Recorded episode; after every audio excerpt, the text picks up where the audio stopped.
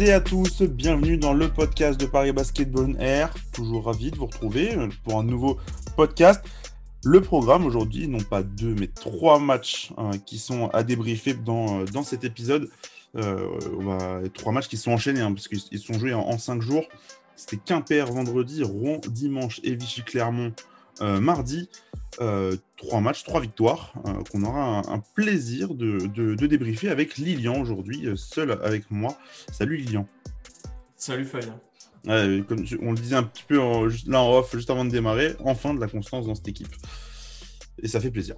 C'est peut-être un peu tard, mais au moins elle est là.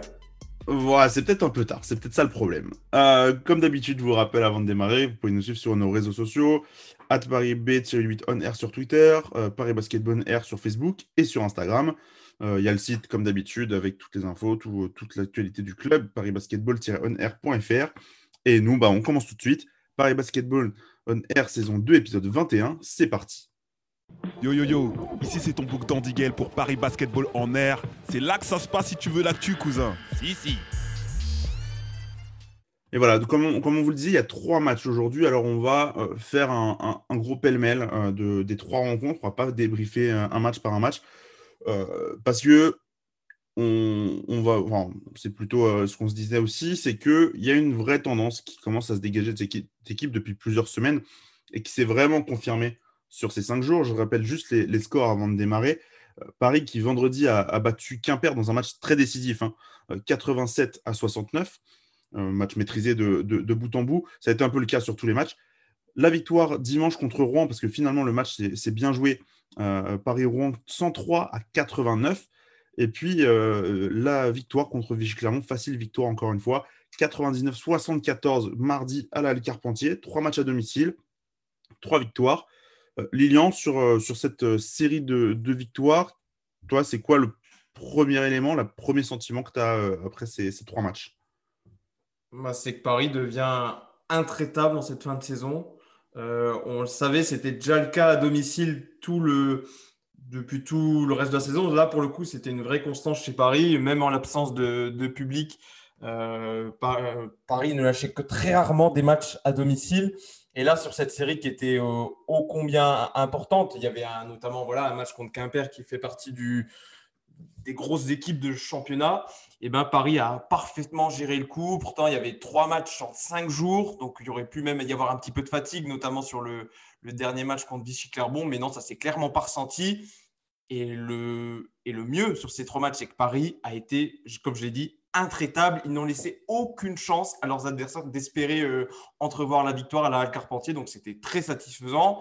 On le disait en off, c'est peut-être un peu tard, mais bon, vaut mieux tard que jamais. Donc, on, verra si peut-être peut que ce, cette fin de saison en trompe payera euh, à l'issue de la dernière journée. Ah, c'est sûr qu'on on parle d'une équipe intraitable hein, qui. Euh, à part, à part Rouen où, égalité, où il y a égalité à la mi-temps, globalement, il n'y avait même pas match euh, après, la, après à la fin du premier quart-temps. Il y avait déjà un écart pour, pour Paris, ce qui est déjà arrivé cette saison et notamment à, domicile. Mais cette fois-ci, Paris ne bah, s'est pas laissé emporter par, par les événements et, et, a, tenu son, son match d'une main de maître.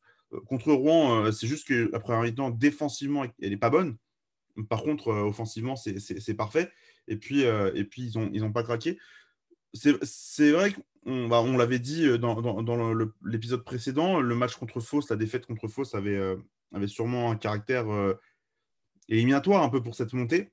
Et, les résultats autour en, en, Pro B font que bah, Paris reste quand même en, vie dans cette, fin de, saison. Et il reste en vie surtout parce que ils ont une équipe qui, commence vraiment, à, ce qu'on dit, à, retrouver de la constance dans ses performances. Et ce n'est pas, euh, pas seulement par des victoires, mais ça passe vraiment par maîtriser un match de A à Z. Franchement, depuis 2-3 euh, semaines, alors il y, a eu fausse, il y a eu fausse, mais, il, y a, eu, a eu Saint-Chamond avant, avant ces trois matchs-là, Paris et sur quatre victoires consécutives. Sur les quatre matchs, finalement, il n'y a pas vraiment match et on sent une équipe qui, qui même si elle est dans des temps faibles, se, fait pas, se fait pas forcément remonter et, et gère beaucoup mieux les, les, temps faibles qu'elle peut avoir. Ouais, puis au-delà des, des, quatre matchs que tu viens de citer, Paris sont sur euh, 9 victoires sur les 12 derniers matchs. Il n'y a que Bah, Il n'y a, que Blois. il a- n'y a que la, les- la double défaite contre Blois et celle contre Fos. C'est ça.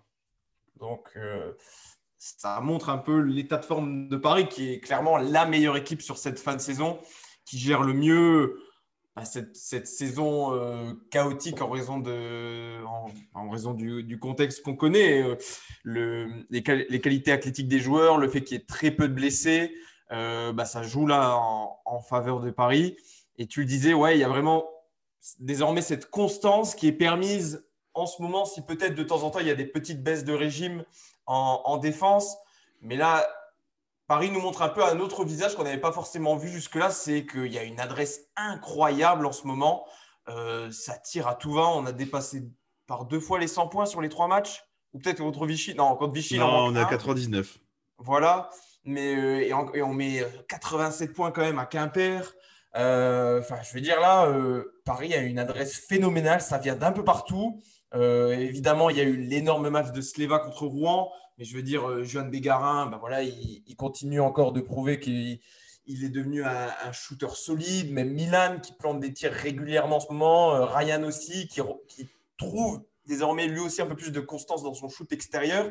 Donc c'est aussi intéressant de voir que Paris peut gagner ses matchs en attaque et pas uniquement par de la défense. Eh ben, justement, je voulais peut-être qu'on cite qu'on en parle un peu de ce- cet aspect-là, parce que en préparant le podcast, je me suis rendu compte que, euh, que Paris était devenu la deuxième meilleure attaque du championnat. C'est-à-dire qu'elle a complètement euh, changé d'identité, cette équipe. Alors, euh, on, on- je, me souviens, on l'a quand même critiqué plusieurs fois dans, ce podcast depuis l'arrivée de Ryan, que euh, bah, c'est vrai qu'il apportait offensivement des choses, mais qu'on trouvait que défensivement, le, rapport entre euh, ce qu'il apportait en attaque et ce qu'il n'apportait pas en défense était, était vraiment euh, pas terrible. Mais en fait, maintenant, alors peut-être aussi parce que c'est via son intégration, qu'il a joué beaucoup de matchs avec l'équipe, qu'il est arrivé en cours de saison, qu'il a fallu s'adapter. Mais aujourd'hui, euh, lui, Ryan Botchwright, c'est le métronome, en tout cas sur la série de matchs qu'on a depuis, euh, la mi-mai. Et, euh, et ça fait que cette équipe voilà, se rapproche des 100 points quasiment à tous les matchs. hein. Et, tu le disais, même mettre 83 points à, 87 points à, à Quimper, euh, c'est une performance, une grosse défense quand même, les, les, les, les Bélés de Quimper. Donc non, non. Moi, je trouve que offensivement, bah, il y a, il y a l'adresse qui forcément qui, va, mais euh, on, voit un basket absolument euh, splendide depuis plusieurs semaines. Honnêtement, c'est un plaisir bah, de regarder les matchs du Paris Basketball. Il y, y en a peut-être qui ont été chiants au début de saison. Honnêtement, là, euh, si tu es simple spectateur et que tu vas dans ta salle et que tu, vas, et que tu regardes le Paris Basketball, honnêtement, euh, j'ai envie de te dire que tu en as pour ton argent maintenant. Ouais, c'était déjà le cas en début de saison, mais parfois il y avait des grosses baisses de régime où euh, vraiment l'équi- l'équipe était plus capable de, produire euh, quelque chose en attaque.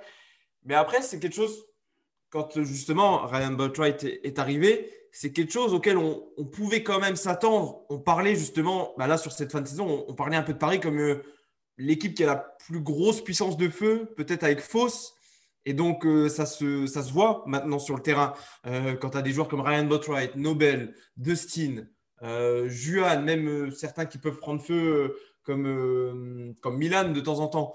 Donc forcément, tu as des comment dire, tu des munitions qui peuvent venir de partout. Donc à un moment, quand ça clique, et ben forcément, bah forcément l'attaque elle roule sur les, sur les adversaires. Surtout qu'on sent quand même, il faut le noter, voilà, je le disais, Paris a un avantage euh, physique sur ses adversaires. Aussi, il n'y a pas de blessure. Mais on sent que, voilà, un premier carton qui passe, un deuxième. Après, on sent que vraiment Paris prend la mesure physique de ses adversaires. On sent que toutes les équipes là, tirent un peu la langue sur cette fin de saison. Et Paris tire avantage de ça, notamment dans ces matchs où, en, deuxième période, bah, les équipes, elles, elles explosent en vol, littéralement. Ce qu'on peut faire peut-être, c'est passer peut-être sur un, euh, des petits bilans individuels. Je pensais, bah, on l'a cité, mais bah, Dustin Sleva, euh, qui, euh, si j'ai plus le chiffre, je crois que c'est depuis le match à Aix-Maurienne où il fait 7 dévals, mais pareil, c'est un match que Paris a dominé de la tête et des épaules. Il n'a pas une évaluation personnelle sous les 15. Et, et on le voit là sur les trois derniers matchs, notamment ceux, ceux qu'on vous débriefe au- aujourd'hui. Bah, c'est le leader, c'est le meilleur joueur de, de A à Z. Bah, forcément si on va avoir le, match contre Rouen en tête. hein.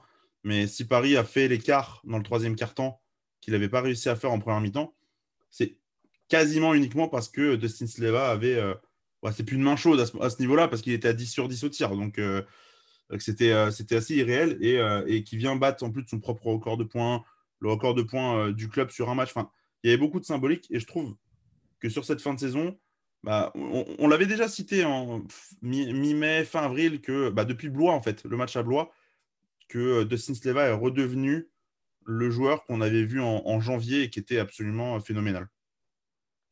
Oui, tout à fait. Après, le coach le rappelle souvent, quand l'équipe va bien, eh ben Dustin Sleva, il rayonne en fait. Et c'est ce qui se passe. L'équipe euh, joue très bien. Et donc, Dustin Sleva, eh ben, lui, il, performe au, niveau qu'il avait pu nous montrer euh, pendant, euh, pendant, comment dire, par, par segment dans la saison. Et là, depuis bah, quelques semaines, il, est tout simplement excellent, même si de temps en temps, il n'y a pas forcément une adresse au tir, on va dire, comme celle qu'on pourrait attendre d'un intérieur.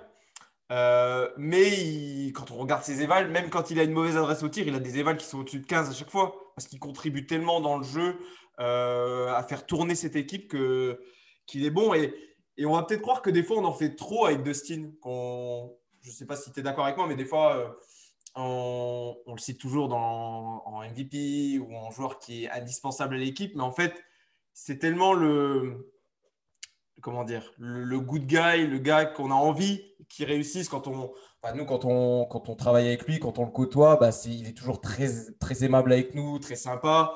Donc forcément, quand il, quand il performe aussi bien sur le terrain, ben, on, a envie de s'emballer avec lui. Et puis ben, là, on ne peut que lui tirer notre chapeau. Son match face à Rouen, c'était, comment dire autrement que c'était une masterclass.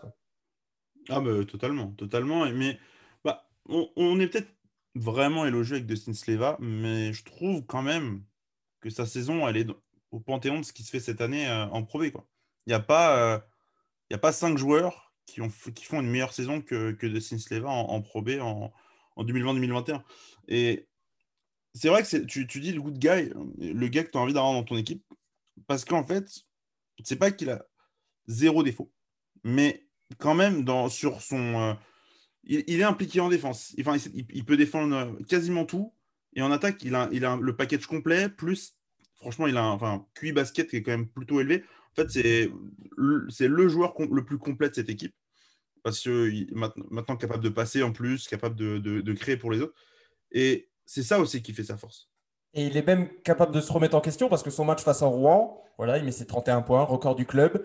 Mais quand il vient en conférence de presse, il dit qu'il voilà, il avoue qu'il a été soft en défense, notamment en première période, où euh, on peut peut-être euh, juste faire une petite parenthèse sur le match, où, euh, où il nous a dit que vraiment le plan de jeu de Paris, c'était verrouiller le, le bac court de Rouen, qui avait fait très mal lors du match aller, avec notamment Aike Heroic qui a fait pour sa première en Pro B, qui avait mis aussi 30 points à Paris, il me semble. Et donc, il a, il a dit qu'il s'était vraiment focalisé sur euh, les arrières de Rouen au détriment un peu des arrières de, euh, des, des, intérieurs euh, de l'équipe normande. Et dans ces intérieurs, il y a quand même Amin Stevens qui est un des gros, un des gros pivots de Pro B, donc qui a pu se régaler notamment dans ce match. Et il a fait son mea culpa en conférence de presse en disant que voilà, il, a fait un très bon match en attaque, mais en, défense, notamment en première période, il avait fauté et, il l'a reconnu. Quoi. Ouais, mais c'est ça aussi. Il sait, il sait où, sont. Euh, là, là, là, pour le coup, euh, là où il n'avait pas été bon, il l'a reconnu très vite. Et tu sais, même dans la conférence de presse, on, lui avait posé plusieurs questions, mais il, il, est revenu sur cette, sur cette défense plus que sur sa performance en attaque, qui était quand même la meilleure de, de sa jeune carrière professionnelle. Donc, tu sens que le, garçon a quand même envie de, progresser. Et, euh, et, là, je, regarde dans les évaluations de la Pro B, il est septième évaluation de la, saison. Euh, mais euh, il y a des garçons qui ne euh, sont pas plus hauts, par exemple, dans, le classement MVP que lui. Donc voilà, moi, par exemple, je le mettrais dans mon top 5 assez, facilement. Pas premier, mais, top 5. Peut-être un autre joueur dont, je voulais qu'on parle, mais je sais qu'on va en reparler en, fin de podcast. Enfin, on peut même faire une doublette, je pense, avec Joan Bégarin et, Ismaël Kamagaté, qui, sur les trois matchs en, question, ont montré une régularité au très haut niveau euh, qui a été vraiment. Bah, je crois qu'Ismaël Kamagaté, alors non, mis à part Quimper, mais euh, mis à part Rouen où c'est euh, Destin Steva, mais, euh, Kamagaté, depuis quelques temps, c'est genre la meilleure rival de l'équipe à chaque match, par exemple. Et je trouve que contre Quimper, c'était surtout là où je les ai vus le, le, plus brillant, entre guillemets. J'ai trouvé que John Béguin et Ismaël Kermagaté avaient tiré l'équipe vers le haut. Parce que le début de match contre Quimper, il est, serré et c'est eux qui, avaient, qui ont mis de l'impact. Jeanne, il met ses tirs, forcément, il finit à 20 points. Euh, Ismaël, il prend ses rebonds, enfin, à l'intérieur, euh, il, est, intraitable aussi. Et, euh, et je trouve qu'ils ont un rôle vraiment essentiel dans cette équipe sur, sur la fin de l'année. Alors forcément, ils l'ont eu tout au long de la saison, mais plus particulièrement depuis, depuis deux semaines, où là, sur les trois matchs, je trouve que vraiment, ils ont été au top sur 40 minutes, par exemple. Ouais, c'est vrai. Et peut-être pour. Bon, on a, déjà, beaucoup parlé de Juan cette saison, mais peut-être pour quelque chose que j'ai remarqué et que je ne faisais pas forcément attention avant. Euh, tu vas me dire si tu es d'accord avec moi. Je trouve que Juan, maintenant, il prend souvent les premiers tirs des rencontres. Mm, je trouve ça super intéressant qu'à son âge, bah, il n'a il a pas trop aux yeux. Il se dit, euh, je suis titulaire, bah, c'est à, moi de mettre des, à moi de mettre des buckets. Et je trouve ça super impressionnant que c'est peut-être quelque chose qu'il faisait déjà en début de saison, mais que je n'avais pas forcément remarqué. Euh, bon, parce qu'à force de l'observer, on essaye de chercher d'autres petites choses. Maintenant, on sait qu'il tire bien à trois points. On sait qu'il, sur pénétration, quand il part sur sa main gauche, ben, euh, bonjour, au revoir. Euh, donc, euh, on essaie de dénicher des petites choses par-ci, par-là. Et j'ai trouvé ça super intéressant. j'ai remarqué que ce fait-là, qui prend toujours les tirs en début de match, et, ben, c'est justement dans ces débuts de match que Paris a fait la différence à chaque fois dans les trois rencontres. Donc, ça montre le rôle qu'il a. Et pour, et pour dire juste un mot sur Ismaël avant de te laisser la parole, bah, c'est vrai qu'avec un intérieur, on peut souvent s'attendre à ce qu'il ait la meilleure évaluation du match, parce qu'il va prendre pas forcément des tirs très compliqués, parce qu'il prend beaucoup de rebonds, mais il faut quand même le faire. Et c'est surtout que on pouvait se dire que bah, souvent, voilà, les trois jeunes, ils ont un peu d'inconstance euh, d'un match à l'autre. Et ben là, en, trois matchs en cinq jours, et ben il n'y a, y a pas grand-chose à leur, euh, à leur redire, que ce soit à Juan ou à Ismaël. Donc c'est ça qui est impressionnant. Euh, comme l'équipe, ils gagnent en constance et c'est super intéressant pour, euh, le spring de la fin de saison. Je reviens juste sur les, tirs là, de, de, jeunes que tu citais, euh, qui, qui, prend beaucoup en début de match. Je suis d'accord, mais il le faisait en début de saison. Mais là où il y a une différence par rapport sur les trois derniers matchs, euh, c'est que les tirs en début, milieu de saison, tu sais, c'était des, c'est du catch and shoot à trois points dans le corner. Entre guillemets, des. c'est des initiatives personnelles. Et bah, je crois que c'est contre bah, c'est contre Vichy Clermont, où il prend, il prend un step back à 3 points euh, sur la première ou deuxième action, euh, un truc à 45 degrés, ça rentre. Et ça, c'est pas le même genre de tir que euh, quand l'action se, se, joue et que lui, il, est à la finition dans, dans, son corner, qui sont des shoots dans les analytiques qui sont bons à prendre. Et dans les analytiques, c'est des, des, top shoots, tu vois. Donc, je, je trouve effectivement qu'il y, y, a du changement parce que il a la balle en main et il est capable de se créer un tir, ce qu'il créer un tir extérieur, ce qu'il n'était pas forcément capable de faire il y a encore quelques semaines euh, ou quelques mois. Et puis bah, sur, euh, sur Ismaël et du coup sur la constance des, jeunes, ça va aussi, bah, tu le dis, ça va, cette équipe gagne en constance. Mais moi, je pense qu'elle gagne en constance parce que ces jeunes aussi ont moins de, de, bas très bas, euh, des, moments où ils, sont, où ils sont vraiment à côté de la plaque. Là, je sais pas, quand je, Ismaël, je pense que c'est lui qui a le plus gros temps de jeu sur les trois matchs. Honnêtement, il n'y a pas un moment où je me suis dit, il est vraiment en dessous. Juan, encore moins, pour le coup. Je trouve qu'il il était encore plus performant. Et bah, cette équipe, elle, gagne en, constance parce que bah, ton, ton 5 de départ, il est super constant. Et puis, bah, ton, ton banc, bah, tu as Gauthier Denis qui met des tirs. Euh, Valentin Chéry qui est là pour, pour défendre un peu. Tu, tu retrouves aussi euh, une profondeur de banc euh, plus, plus large avec le retour de Kevin Francis qui. Il y a quand même Check West, même, même s'il si, même a très peu joué il, quand même, il est quand même, entre guillemets, sur, sur, là dans, dans, le groupe. Et je trouve que du coup, tu as, des joueurs à la fois plus impliqués qui sont euh, plus. Je sais pas, je trouve un sentiment vraiment d'équipe euh, sur cette fin de saison que je sentais que je sentais un petit peu, mais que je sentais pas autant. Là, je sens vraiment une, un groupe uni euh, qui, qui, se dit bon, il n'y a, y a qu'une seule chose à faire maintenant, c'est de gagner les matchs.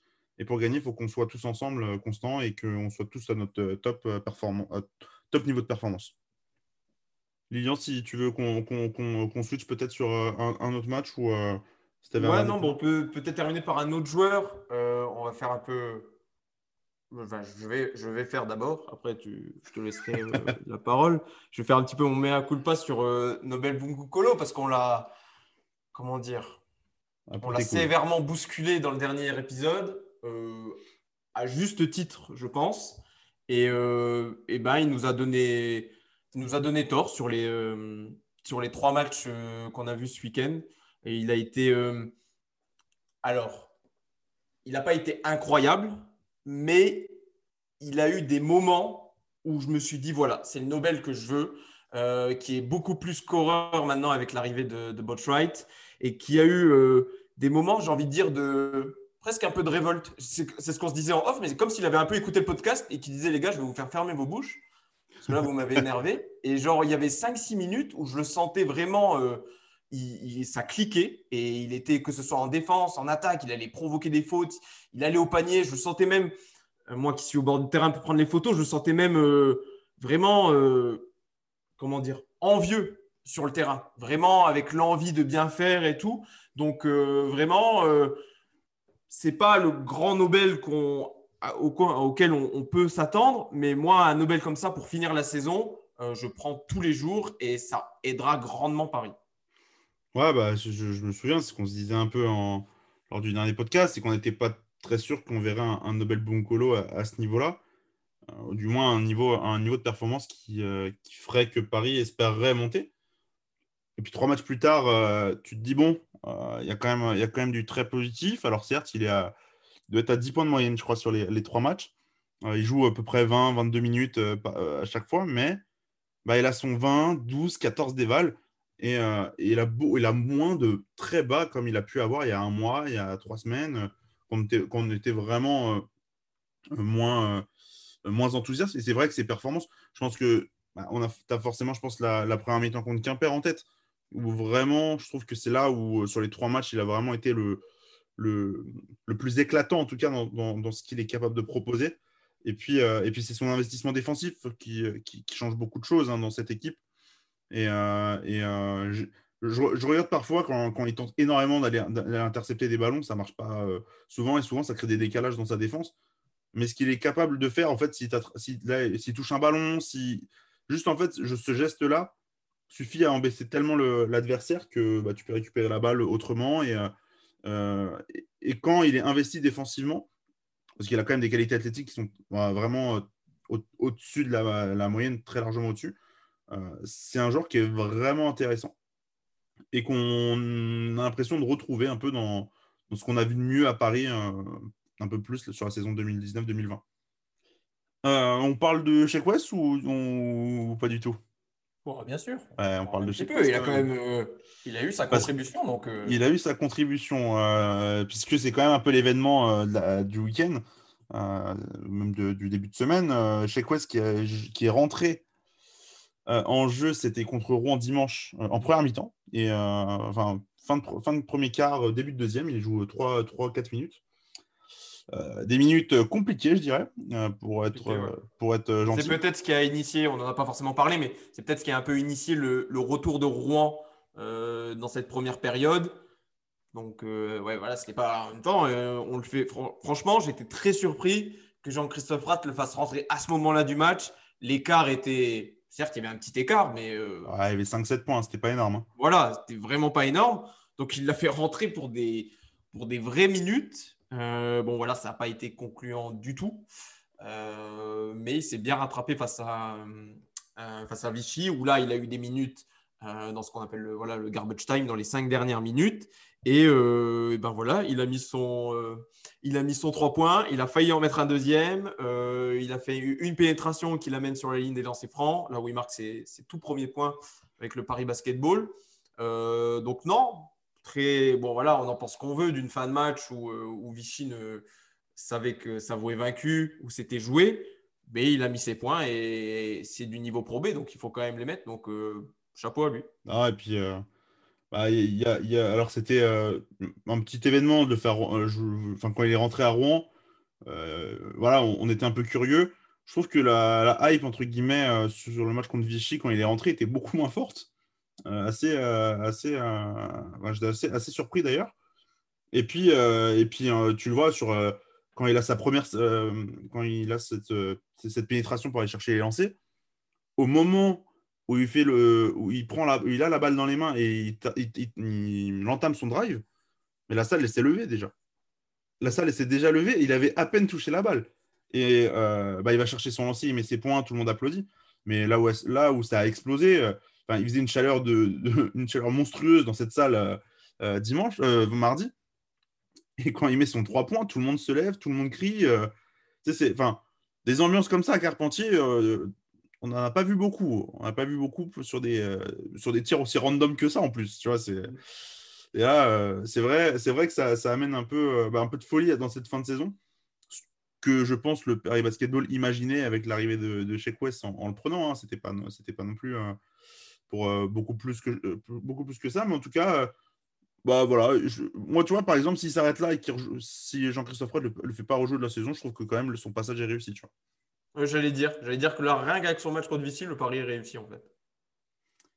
Et, et voilà, non. Bah, quand on voit aussi les, voilà, tu le disais, les comment la foule réagit euh, en match, mais même après les matchs, c'est une folie. Le nombre de gens qui vont euh, pour avoir un, pour prendre une photo, un autographe. Euh, enfin, je veux dire, aucun joueur du Paris Basketball n'a ce traitement.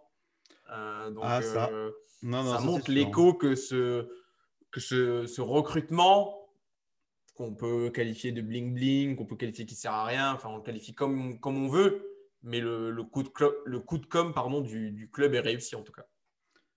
Bah, le coup de com du, club est réussi. Il y aura peut-être un autre coup de com qui sera réussi cet été, quand même. Euh, on peut finir peut-être le podcast euh, sur, euh, sur ça.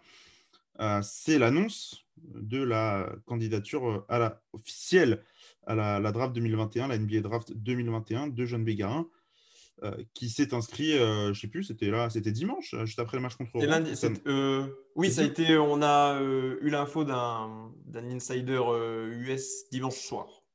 Voilà, donc là, c'est bah, l'agence Comsport via Buna Ndiaye qui a annoncé les candidatures de quatre jeunes de, de leur agence, dont Jeanne Bégarin. Il y, avait, il y a eu Gobesson aussi de Saint-Quentin qui, qui, fait partie de la, de la liste. il y a Kenny Baptiste du Mans et il y avait Johan Makoundou de Cholet, quand même des, gros noms, des, gros noms des championnats français. Effectivement, on va rester sur, sur Bégarin. Peut-être un mot du coup, parce que ça officialise, là, la liste est tombée, est, tombée pour nous dans la journée, on, est mercredi. Euh, Ismaël Kamagaté, du coup, ne sera pas candidat à la draft 2021, euh, mais Jeune Bigarin, il sera. Voilà. Ton, ta réaction un peu là sur. sur, euh, ouais, on s'y attendait. Hein. C'était c'était pas. C'était plus un secret. voilà. Il s'y prépare depuis maintenant deux ans. et au vu de sa progression, ben, c'était plus, plus que logique qu'il y aille. Après, euh, voilà, on sait qu'en venant de Pro B, ben, ça ne sera pas forcément évident. Il y a un joueur français qui s'est fait drafter en jouant en Pro B. Euh, pour moi, c'est Cordinier. Euh, il n'y avait pas Evan Fournier aussi? Non. Je crois qu'il est en pro. je crois sais plus. Bah, c'est un des deux. Il me semble que c'est Cordinier avec Antibes. Voilà. Bref, c'est très, très rare. donc voilà, il sait la tâche qu'il attend. Et euh, bah pour lui, en fait, le, le calendrier va, va, être serré. Ce sera, pour lui, les vacances, ce ne sera pas le 11 juin. Ce sera, euh, ce sera le. non. Bah, en fait, il n'aura pas de vacances du tout. Il n'aura pas de vacances. S'il est drafté, il n'aura pas de vacances du tout. C'est clair. Euh, parce que là, du coup, la, voilà, la saison de Paris, si tout va bien, se termine le, le 11 juin. dès la semaine du 20 juin, il y a le draft combine, donc qui est un, en quelque sorte un euh, comment on va qualifier ça? C'est une semaine où, les, où tous les joueurs candidats à la draft se retrouvent pour, euh, pour faire des tests physiques, euh, des tests aussi, comment dire, des entretiens avec les franchises, pour, pour se confronter les uns aux autres.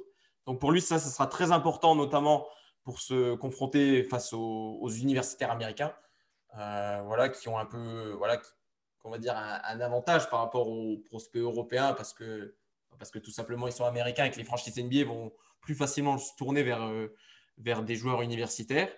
Donc euh, pour lui, ce sera important de faire, euh, de faire la différence à ce moment-là. Et puis après, bah, il y aura des, pendant tout le mois de juillet, il y aura des, des, des workouts avec les franchises, des entretiens individuels. Donc voilà, il va rentrer dans tout un, processus bien complexe de la draft. Mais après, à noter qu'il pourra toujours se retirer. C'est quand même important à noter. C'est une semaine avant la, date officielle de la draft qui est prévue le 29 juillet. Donc, si jamais il y a des mauvais échos de la part des scouts, de la part des franchises, il peut toujours choisir de, ne pas se présenter et d'attendre un an. Euh, quelque chose qu'il faut noter aussi, du coup, avec cette candidature officielle à la draft, c'est qu'on ne le verra sûrement pas avec l'équipe de France U19 mm. en Lituanie pour, pour la, Coupe du Monde qui était prévue en, début juillet prochain. S'il y avait des stages qui débutaient même cette semaine, il me semble, il y avait, il y avait un stage. Oui, bah, ça aurait été déjà peut-être compliqué parce qu'il y avait juste. Oui, c'est la semaine prochaine. Non, premier... je crois que ça commençait le 1er juin. Ouais, c'était lundi. Hein, c'était lundi. Qu'il y avait un, premier bout de stage pour, euh, pour les joueurs, en tout cas, qui ne jouaient plus rien. Qui étaient présélectionnés. Qui étaient présélectionnés et qui pouvaient se déplacer. Du coup, bah, Jeune Béguin ne, fait pas le, ne faisait pas ce, ce prestage. Il y avait un deuxième, un deuxième stage avant la, Coupe du Monde qui était prévu, si je ne te dis pas de bêtises, euh, euh, autour du draft combine. Je crois même que c'était la semaine du draft combine. Donc en fait, globalement, il n'aura pas fait les stages. Euh, à mon avis, il sera plus aux États-Unis qu'en Lituanie au moment où il y aura la Coupe du Monde euh, des, U19. Oui, c'est certain. Euh, voilà. Donc, bon, on peut, je pense qu'on peut faire une croix sur sa participation. Surtout qu'il y a quand même une fin de saison qui, arrive tardivement. il va falloir quelques jours de repos avant de pouvoir aller aux États-Unis et, démarrer le, draft combine. En tout cas, voilà, pas trop de surprises. Euh, c'était le, plan de, le plan de départ, c'était qui se présente à la draft cette saison. C'est euh, le cas. Aujourd'hui, il est annoncé deuxième tour. Je pense que la draft va énormément se jouer au draft combine cette année parce que les scouts ne sont pas trop venus à, Paris ou, même en, Europe. Donc, bah, les prospects européens tels que Bégarin, euh, je pas, que, que que Besson, que Mathieu Gauzin aussi qui s'est inscrit aujourd'hui à la dernière minute, bah, vous pouvoir montrer en fait leur talent sur, sur le draft, combine. Et, euh, je, pense que justement, tu disais, c'est une, une, semaine où tu, euh, tu, fais des tests physiques, tu, tu, montres un peu comment, comment tu joues. Euh, sur les tests physiques, il n'y a, a aucun doute sur le fait qu'il soit dans le top tiers, on va dire, de, des, des, des, dans les athlètes, ce soit dans les déplacements, que ce soit dans, en saut, que ce soit dans beaucoup de choses. Il est, très, très, il est quand même très, bien épais, Bégarin, dans, pour, pour, pour son poste. Non, non, bah, plutôt euh, évidemment satisfait et, euh, c'est qu'une première étape euh, dans ce qu'on va appeler les choses sérieuses hein, pour, pour jeunes qui vont arriver cet été. Et pour rajouter juste un mot, c'est vrai que le draft combine, alors il est toujours important pour les Européens. encore plus voilà, cette année où les scouts n'ont pas forcément pu se déplacer à leur guise, où ils n'ont pas forcément pu venir en Europe, mais même pour les, joueurs universitaires, il y a quelques universités qui n'ont pas joué cette année à cause du, voilà, du contexte sanitaire, donc, euh, il y a eu un. Donc, forcément, euh, même, même les universitaires américains vont vouloir prouver à ce moment-là. Donc, ça va vraiment être euh, une lutte féroce, je pense. Donc, et donc voilà, et comme tu le dis, c'est que le début. et c'est le, début d'un long été pour Juan Bégarin et un, long été qui sera déterminant pour voilà, la suite de sa carrière. Mais on, en reparlera, je pense, dans des podcasts un petit peu plus spécifiques qu'on vous garde pour, pour après la saison. Ouais, ouais, euh, cet été, il y aura des, il y aura des choses sur, euh, sur John Béguin, vous vous inquiétez pas sur sa draft. En tout cas, euh, il reste des matchs à jouer quand même. On va faire le, petit programme avant, avant, la, avant de clôturer cet épisode. Bah, il y a un match hyper important, hyper important. Tous les matchs sont importants, mais alors celui-là, s'il si, était à cocher, il serait à cocher. C'est le déplacement à Nancy de vendredi soir, 18h30, si je ne dis pas de bêtises, Lilian. Voilà, 18h30 vendredi soir euh, pour, euh, pour Paris Basketball. Win, c'est euh, win or go home. Globalement, ce, match, tu, tu, perds, tu, tu oublies complètement définitivement la, la montée en, en, Jeep Elite. Voilà, donc ça, c'est le match qui arrive. Après, il y aura la dernière réception de la saison qui sera contre le, la Lanterne Rouge Poitiers. Un match piège, attention, un match piège, même si Poitiers est vraiment pas bien sur la fin de saison, forcément, en même temps, ils sont derniers mais, euh, mais, euh, mais ils perdent beaucoup, beaucoup de matchs. Mais on a vu, hein, Paris au match aller avait perdu contre, euh, cette même équipe de Poitiers. Donc, match forcément un, peu piège. Et puis, et puis on bouclera la, saison le 11 juin, vendredi 11 juin, et ce sera un déplacement à Lille, dans, dans un match où Lille n'a plus grand-chose à jouer non plus. Lilian, si tu as un dernier mot, on va clôturer ce, on va clôturer ce podcast. Eh ben, juste pour vous dire que je serai à Nancy vendredi. Donc, euh, on fera un live, on vous dira tout. Donc, euh, ben, suivez-nous. Amarassi pourrait jouer. Amarassi pourrait jouer. Amarassi pourrait jouer. Que de raisons. Qu'on n'a pas trop noté. Euh, avant de finir, je vous rappelle toujours nos réseaux sociaux. Twitter, c'est Paris B-8 on air. Facebook, c'est Paris Basketball on air. vous allez tout retrouver là sur les, prochains matchs. je ne sais pas si on va faire un, podcast entre les, encore la semaine prochaine voir si on fait les, trois matchs d'un coup. Bref, ça dépendra peut-être de, des enjeux qu'il y aura. C'est ça, voilà. Je pense que ça aidera aussi.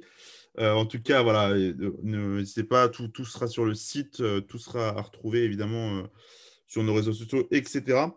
Euh, bah, comme d'habitude, on vous invite à, liker le, podcast, à mettre euh, les 5 étoiles sur, euh, sur Apple Podcast pour nous aider sur le référencement. Si vous avez aimé, ça fera aussi partager un peu à d'autres qui ne connaisseraient pas le podcast. Et puis, bah, les, pouces bleus sur YouTube aussi, ça, ça, ça, nous aide évidemment. Voilà. Et puis, bah, nous, on va se retrouver soit la semaine prochaine, soit dans un peu plus longtemps pour le prochain et peut-être dernier épisode un peu d'actualité de, des matchs du Paris Basketball. Merci Lilian, merci à nos auditeurs et à la prochaine. Ciao. À plus.